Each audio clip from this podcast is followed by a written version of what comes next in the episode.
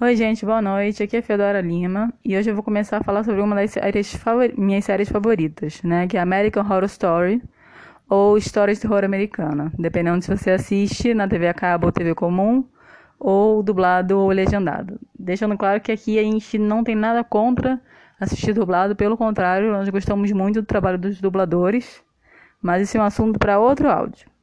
Né? Hoje eu vou falar especificamente sobre a temporada do Hotel Cortez, né? American Horror Story Hotel, com meu sotaque horroroso de inglês, ou American Horror Story Hotel. Eu acabei de maratonar os episódios agora, né? E eu quero falar sobre o que eu acho de melhor nessa temporada.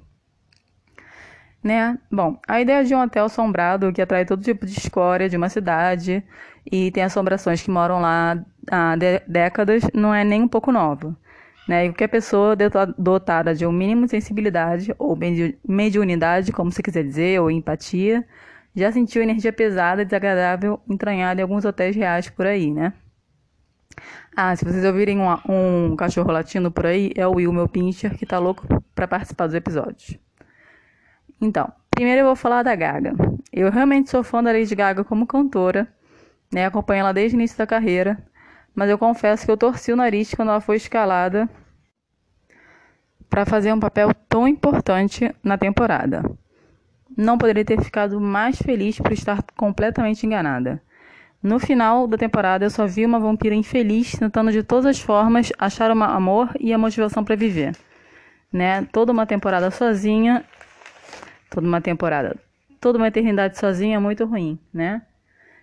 É, eu também gostei muito de ver a Lady Gaga como Suprema, a primeira Suprema em Roanoke.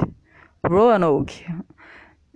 Né? Achei que ela estava perfeita. A, o contrabalanço entre feminilidade e animalidade, entre selvageria e delicadeza ali da, da primeira Suprema, principalmente quando ela conta pra gente como era quando ela era humana, né?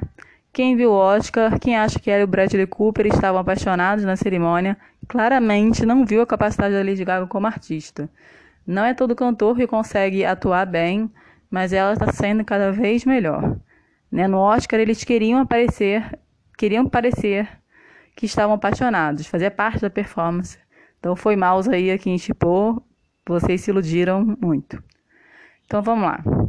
Apesar de ter começado um pouco lenta, a temporada fugiu dos lugares comuns e fez uso de vários casos reais de assassinato, desaparecimentos e assombrações para criar o enredo. Né? Então, aí, voltando à temporada, eu tive a impressão que ela começou um pouco lenta, mas eu gostei muito porque ela fugiu do lugar comum de só terror, né? Ela teve um pé na realidade. Procurou casos de assassinatos reais, desaparecimentos reais, é, a história da, do hotel assassino, a história da casa com vários cômodos, né, fantasmas, vampiros, lendas urbanas. Isso eu achei muito interessante, né, um, um recurso muito interessante para criar o um enredo e trazer ele mais para próximo da nossa realidade, né. Uma coisa é quando fala, por exemplo, Asylum, Asylum, a primeira temporada. Eu achei muito boa, mas por se passar dentro de um hospício é muito longe da nossa realidade. Então acaba não envolvendo tanto, assim. Hotel eu sei que teve muitas críticas, mas eu gostei muito por ele ter esse pé na realidade, né? Eu gosto muito de pegar algo que aconteceu e pensar nas possibilidades do IC. E se o assassino tivesse agido diferente? E se ele não tivesse sido pego? E se alguém tivesse continuado os crimes dele? Né? Eu perdi muitas horas felizes pesquisando os casos reais na internet é, e descobrindo mais coisas e mais coisas, e foi só aguçando a minha curiosidade né? A temporada primeiro era só sangue por sangue e todo drama para descobrir aonde o Holden tinha ido parar, né? A criança linda, fofa que desapareceu. E a gente descobre que o James Patrick March, né, o personagem do Peters, Evan Peters, e a Condessa tinham agido juntos para sequestrar o garoto e atrair assim o John para dentro do cortês de vez. Cara, esse foi um chute no estômago que eu não vi chegando. E eu não pude evitar. Eu xinguei muito na hora que eu finalmente descobri. Você dar pausa no episódio para absorver essa informação. Eu não parava de xingar. E aí, tipo, não parou por aí o choque. De repente a gente descobre que o bom policial, o marido sofrido John, é na verdade o assassino dos Dez Pecados Capitais. Cara, desculpa, não tenho outra maneira de definir isso. Puta que o pariu, que foda. Sério, essa foi a pegada mais incrível, assim. É, até que a revelação fosse feita, em nenhum momento eu desconfiei de que ele pudesse ser o assassino, de que pudesse ter uma dupla personalidade. Por exemplo, aquele filme na Nicole Kidman, Os Outros, em que ela descobre que ela e os filhos estão mortos e eles que estão assombrando a casa, né, durante a Segunda Guerra Mundial. É, depois de um tempo eu comecei a captar que talvez fosse um estilo meio é, sem sentido, né? Talvez não fosse, eles não fossem exatamente as vítimas ali. Aqui eu não consegui captar. Vocês conseguiram ver antes? Vocês desconfiaram? Porque para mim toda, todo o sofrimento do John, toda a obsessão dele em pegar o assassino, a dúvida dele em relação à esposa, o caso dele com a Sally, nada, nada me indicou que ele podia ser esse, esse assassino. E aí os episódios do, da, do meio da temporada foram meio devagar. Orgia pra cá, assassinato pra lá, bunda pra cá, mentiras indo, mortes vindo. E aí, mas eu acho que a série retomou o ritmo nos últimos episódios né? E aí é um clássico problema de produtores em séries e em filmes, que é um tentar esticar uma história mais do que o necessário, né? Tem vários episódios no meio que são totalmente irrelevantes para o desenrolar da história, que a gente não precisava nem ter visto para poder acompanhar a história de todos os personagens principais. E outro problema, dois, né, é não aprofundar o suficiente é, as histórias que ele conta, não aprofundar os personagens. Apresenta muita coisa. É, por exemplo, apresentou vários assassinos históricos, mas não aprofundou isso, não contou mais sobre eles. Podia ter tornado muito mais interessante ter um episódio contando de como cada um deles seguiu o. Mas não tinha isso. É, perderam, perderam uma chance, assim que era melhor do que alguns episódios que deu a impressão que estava só ali para encher o meio da temporada. Né? Eu acho isso muito frustrante, ficar esperando um episódio novo e vem aquela coisa morna e sem sal, quando na semana anterior apareceram vários assassinos com várias histórias diferentes, você descobre que eles eram influenciados por esse espírito e aí a série não aprofunda isso. Vai para uma coisa é, ridiculamente é, básica, tipo, apareceu o filho da condessa com o James. Tipo, qual é a relevância daquela criança ali? Zero para mim, sabe? Só fizeram a ligação com a Murder House quando o médico da casa, ele, o Dr. Montgomery, ele remonta, aspas, o filho morto, né? E a teoria é que ele usou o sangue do bebê da Lady Gaga, bebê da Condessa, aliás, para reviver o filho, né? O Tadeus. Que aí ele vira um monstro bebedor de sangue. Né? Então ele criou esse vampiro, aspas, Frankenstein, a partir do parto do filho da condessa. Eu acho que é a única relevância dessa cena. Mas se você não acompanha todas as temporadas, se você não lembra de tudo, aquilo é totalmente aleatório, sabe? É, e aí a série foi evoluindo e aí, nos últimos episódios é, o Cortez acabou virando uma parte de um lugar de paz para os espíritos que estavam aprisionados lá. No início todo mundo sofrendo, só assassinato, fugindo de demônio, tentando entender. E de repente não, de repente eles começaram a perceber que se o hotel fechasse eles desapareceriam, então eles tinham que se unir, né? Tinham que encontrar outras formas de passar a eternidade ali, né? Isso nisso pesou bastante a decisão da Liz e da Iris de fazerem o hotel continuar dando lucro, continuar é, funcionando e evitar a falência do, dos negócios do Drake, que estava morto, né? E aí ela foi, elas foram buscando como motivar os fantasmas agressivos que viviam lá dentro, né? E aí tinha lá o, as estrangeiras e o cara de cueca que só passavam um dia transando, então foi só convencer eles a não assassinarem mais ninguém. Não, acho que eles não assassinavam ninguém, não. Eles passavam só o dia transando, fazendo sexo espiritual, fantasmagórico, assim. Isso. E aí o problema era a Sally e o Drake que estavam. O Will Drake. Ah, gente, desculpa o meu sotaque, eu tenho preguiça. A Sally e o Drake que estavam assassinando os, os novos hóspedes, digamos assim, trazendo mais gente pro hotel. E aí, mais o que eu mais gostei foi a virada desses dois, né? A Sally era viciada, tóxica e extremamente violenta por causa da carência que ela sentia. Assassinou várias pessoas, torturou várias pessoas no hotel é, depois de morta, sabe? E ela acabou encontrando o lugar dela como uma celebridade da internet, ninguém precisava saber que ela estava morta, porque dentro do cortejo ela funcionava perfeitamente. Então a ideia de darem celular para ela, apresentarem redes sociais para ela, fez com que ela se, não se sentisse mais sozinha. E eu achei isso muito legal. Né? Na vida real, a gente vê muitas pessoas que têm algum tipo de doença, ou depressão, é, ou um problema imunológico, ou câncer, ou ossos de vidro, que não podem sair de casa. E a internet é usada nesse sentido de conectar as pessoas. E eu achei muito interessante darem essa pegada para fantasma, como no hotel ela era totalmente sólida, né? Podia agir como um ser humano normal, isso é totalmente plausível. É, eu adorei isso. E aí ela passou a não se sentir mais sozinha.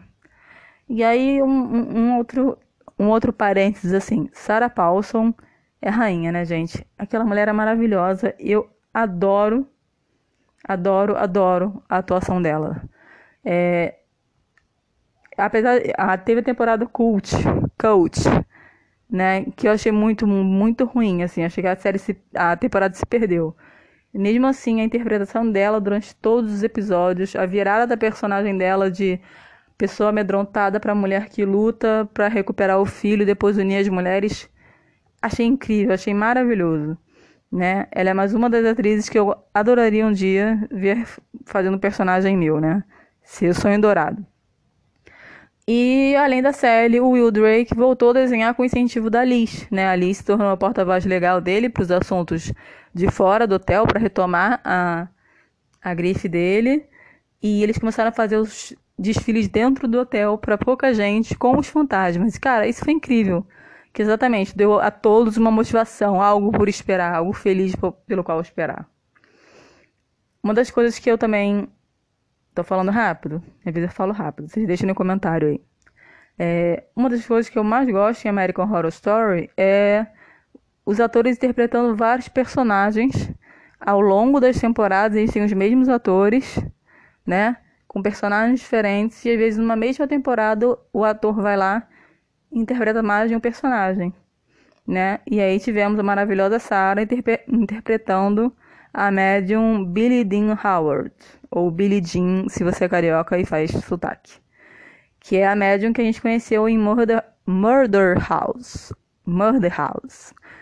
Né, ela é chamada para o hotel para tentar fazer contato com Tristan, porque ali estava muito triste, que desde que ele tinha morrido não tinha dado nenhum sinal sinal para ela, e ela sabia que no hotel era possível, e eles tinham tido um caso se apaixonado.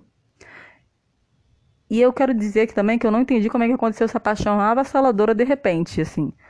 Em menos de dois episódios eles estavam muito, muito apaixonados.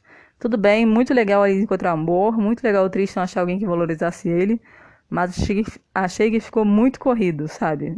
Estavam com pressa de matar ele logo. Mas enfim, aí a Lynn acabou achando, na verdade, o, a presença do Donovan. E aí a Iris não podia acreditar nisso. E porque, bom, o filho a vida inteira demonstrou repulsa a ela. Então ele morto, ele fala com a Billy Dean e ela conta a Iris que ele estava num lugar lindo, um lugar com o cheiro das panquecas que ela fazia os sábados de manhã. Assim, eu achei um desfecho muito bonito pro, pra essa mãe pra esse filho, né? Ela sempre querendo o amor dele, ele sempre acusa, recusando, se afastando, acusando ela de sugar a vida dele, né? De atrapalhar a vida dele. E no final, quando ele morre, né, a lembrança boa, o, o paraíso dele tem cheiro das panquecas que ela fazia. E achei isso muito, muito legal. E a gente chega pra parte da morte da Liz, cara. Quando ela descobre que ela tá com câncer espalhado no corpo inteiro. Né? Todos os espíritos já estavam vendo ela como, como a protetora, né? Já que ela estava tocando o hotel e garantindo a continuação deles. E eu fiquei emocionada de ver a tristeza deles. E fiquei positivamente chocada e mais emocionada quando o Drake é, avança, abraça ela e fala assim: a gente vai pegar, pagar o melhor especialista do mundo, dinheiro não é problema. Né? E se a gente está falando de um fantasma que pouco tempo antes estava assassinando pessoas por diversão. E de repente ele não queria que aquela mulher morresse. Né? Isso eu achei lindo. Não, nós vamos pagar o melhor especialista. E até a mesma camare... até mesmo aquela camareira é, fascinada pelo Patrick Martin, né? Desesperada por um pingo de atenção dele. E que sempre falava mal da Liz, né? Porque a Liz antes era homem, é, ela fez a transição ali para Liz, né? Ela sempre criticava a Liz e até ela ficou incomodada de ter que assassinar a Liz, né? Porque a Liz reuniu todos no quarto, explicou o que estava acontecendo, pediu que cada um pegasse uma arma e assassinassem ela dentro do Hotel Cortez, né? E, e eu achei muito legal que e ninguém entendeu muito bem. Todo mundo ficou, mas a gente gosta de você. E aí foi bem a deprimida Sally que entendeu o que, que estava acontecendo. Que aquilo não era suicídio, não era uma fuga. Aquilo não era um assassinato, um desejo de morrer. Ela sabia que ela ia morrer porque ela, o câncer estava muito avançado no corpo inteiro. O que a Liz queria, ela queria garantir que ela ia ficar no hotel para sempre, que ela ia ficar com os amigos dele para sempre. De, os amigos dela para sempre. E eu achei isso muito legal. E assim ela poderia ver a neta crescer quando, eles, quando o filho fosse visitá-la no hotel. Né? A aceitação do filho é, foi essencial para a felicidade dela também. É, e a Liz definiu isso dizendo que eles eram já eram a família dela, né? E aí todos os espíritos se reúnem ao redor da cama, tristes, apesar de saber que a Liz vai ficar com eles para sempre. E a porta subitamente se abre. Pá! A condessa emoldurada pelo portal de madeira parecia uma obra de arte. Foi aquele, aquele enquadramento perfeito. E a interpretação da Lady Gaga foi capaz de passar todo o carinho e amor que a vampira sentia pela Liz né? Já que foi a vampira que ajudou a Liz a se libertar, a assumir a sua verdadeira identidade. E mesmo a Liz tendo assassinado ela, é, enviando a Ramona, é, tendo planejado assassinar ela e depois enviado a Ramona para terminar o serviço, né? Para garantir que fosse bem feito.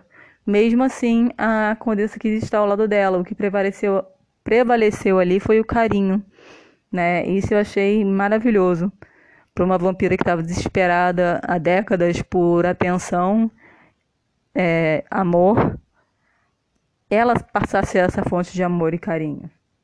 E aí a gente tem a incrível Angela Bassett como vampira. Gente, eu não sei se é o nome dela se lê assim, Bassett, Bassett. Mas enfim, essa mulher, ela é incrível. Papéis fortes como a Rainha Voodoo de Coven ou a Rainha de Wakanda são perfeitos para ela. Sério, eu quero chegar aos 60 anos desse jeito, linda, maravilhosa e super poderosa. Ela é aquela, aquela, aquela mulher que interpreta qualquer papel de mulher forte, mas que no fundo você sabe que você não pode desafiar porque ela acaba com você. Então ela estava incrível como a vampira Ramona, incrível. Gostei muito, gostei de saber da história dela com a Condessa. Né? E mais uma aí para minha listinha de atrizes que eu quero fazer um, um filme de um conto meu, de uma história minha um dia, né? A gente tem que sonhar alto, gente. Sonhar baixo, a gente não realiza nada. Tem que jogar, jogar lá pra cima. E a gente volta a Billie Jean, né? O John leva ela pra jantar na noite do diabo, porque eles querem que ela pare de chamar a atenção do hotel, porque o hotel tá traindo muita gente esquisita. É, que, e chega dia das bruxas, todo mundo tentando contato com os fantasmas. E aí todos os assassinos assustando Billie Jean. É, a ameaça da Ramona foi uma das melhores partes do episódio, porque a Billie achou que estava muito tranquila, já que eles não podiam sair do hotel. Aí aparece a Ramona, toda poderosa daquele jeito, diva, dizendo que ia acabar com ela. Isso foi maravilhoso. Aí a Billie sai fugida do hotel com os saltos na mão, desesperada, né? Depois de ter ficado ouvindo o John zombar da luz protetora dela que ela estava envolta na luz protetora e não temia os assassinos. Isso foi muito, muito bom. Né? Claro que a temporada tem outros detalhes, mas eu acho que eu quis separar o que foi principal. É, essa temporada, temporada é uma das minhas preferidas. As minhas temporadas, se eu for botar.